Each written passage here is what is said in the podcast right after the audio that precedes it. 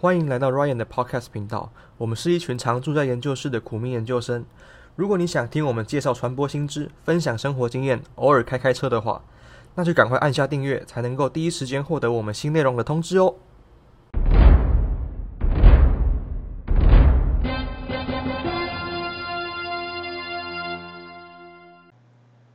今天是二零二一年二月六号的晚上两点半，欢迎回来传播研究室，我是 Ryan。今天一开始要跟大家分享我为什么开始做 Podcast 节目。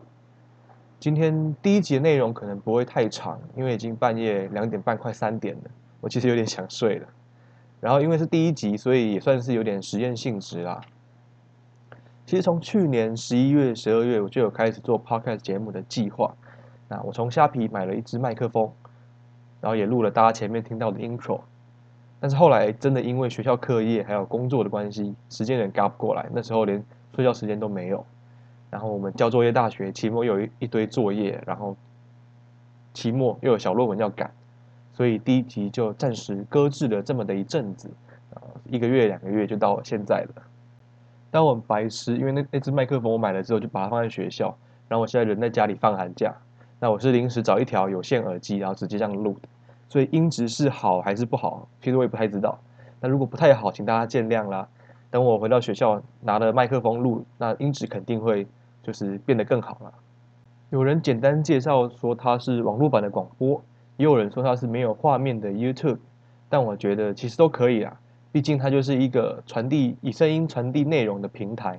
那它从去年开始大爆发，SoundOn 有出了一个。Podcast 的产业调查报告，它上面就写说，台湾从以前到二零一九年有将近三百个节目开设，但是在二零二零年，光上半年就有就已经有超过八百七十个节目了，那就可以证明说，去年真的是台湾的 Podcast 元年啊。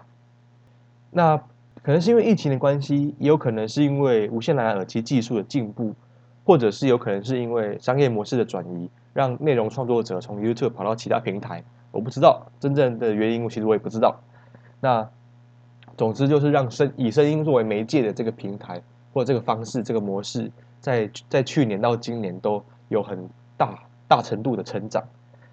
举例来说，最近非常红的 App Clubhouse，它也是一个以声音为导向的一个社群平台。它就像是大家可以在那个平台上面自己开自己的聊天室，自己开自己的房间，然后邀请朋友或邀请不认识的人进来。听你们聊天，或者是跟你对谈，那有非常多的 KOL 或者是内容创作者也在上面，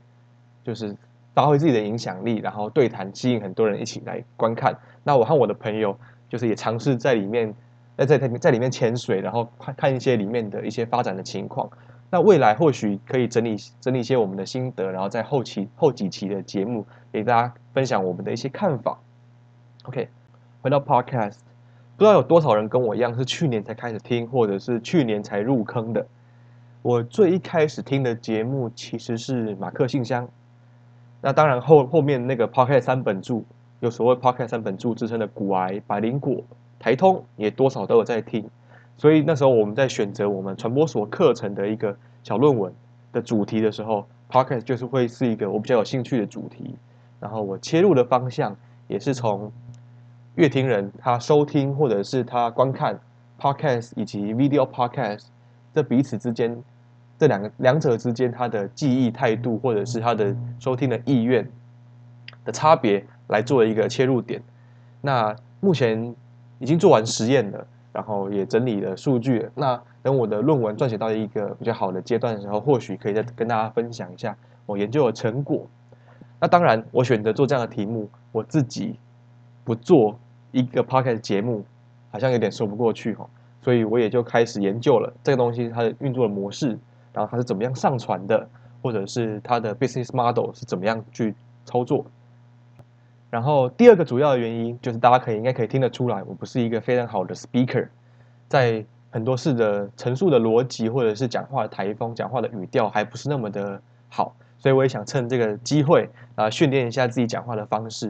因为我从之前参加一个参加一个比赛，然后需要跟同学们线上讨论的时候，我就发现哇，其实我真的很不会对着电脑或对自己对着麦克风这样就讲话，会非常不顺，然后也讲话的时候脑筋也会一片空白。那我想这是一个很好的机会，那就是这就是我要做我自己 podcast 节目的两个主要的原因。好，那今天就先这样，大家晚安。